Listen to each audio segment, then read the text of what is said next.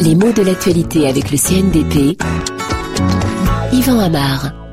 Autant que la mort de Ben Laden, c'est la façon dont on a disposé de son corps qui fait polémique et même qui fait débat en ce qui concerne les mots utilisés. En effet, il y a de nombreux auditeurs qui ont réagi en entendant le verbe inhumer qu'on emploie souvent, même si on ne l'emploie pas toujours. Alors, on a entendu, en effet, Ben Laden inhumé en mer. Est-ce que ça, ce n'est pas contradictoire dans les termes? Bah, En effet, hein, inhumé, au départ, étymologiquement, ça veut dire mis en terre. Et on entend encore la racine du mot inhumé évoque ce qu'on place dans l'humus. Et l'humus, c'est un mot latin, mais c'est également un mot français, qui est passé dans notre langue sans modification, et c'est simplement la terre. La terre meuble, la terre qu'on trouve à fleur de sol. Alors, ce verbe inhumé ne s'emploie que pour évoquer cette pratique funéraire, et d'ailleurs, euh, il a un côté un petit peu technique, même un petit peu administratif. La preuve, on parle d'un permis d'inhumer qui est délivré par un médecin, et qui indique qu'une mort n'est pas suspecte, que ça va, on peut disposer du corps. Alors que si on refuse un permis d'inhumer, ou si un médecin tout simplement en retarde la délivrance, c'est peut-être qu'il pense qu'il faut examiner le corps de plus près et éventuellement ordonner une autopsie pour s'assurer des causes de la mort.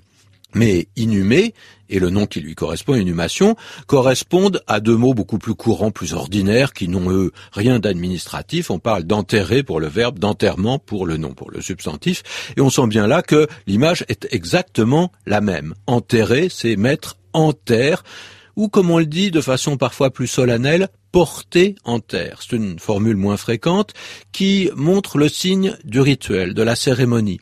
L'important n'est pas simplement dans la pratique, mais dans les gestes symboliques qui vont marquer le passage euh, d'une vie à une mort et qui vont permettre que s'exprime le chagrin, que se mette en place euh, le souvenir. Alors, on parle d'enterrer, on utilise parfois le verbe ensevelir. Lui non plus, comme enterrer, n'est pas réservé à un sens uniquement mortuaire. Et comme le verbe enterrer, il indique bien cette idée d'une certaine profondeur au sens le plus concret. Hein. Les derniers devoirs qu'on rend à un mort consistent bien souvent à soustraire le corps au regard des vivants, c'est-à-dire à le retrancher du monde des vivants. Ensevelir, c'est mettre dans un creux de terre et recouvrir ensuite et euh, on parle de sépulture de façon relativement vague. Qu'est-ce que c'est qu'une sépulture? C'est l'endroit où le corps du défunt a été déposé, pourvu que le geste ait été accompli avec cette attention des devoirs dus aux morts. Alors, la tombe ou même le tombeau ne sont pas nécessaires pour qu'on parle de sépulture, mais l'endroit où repose le corps est presque consacré,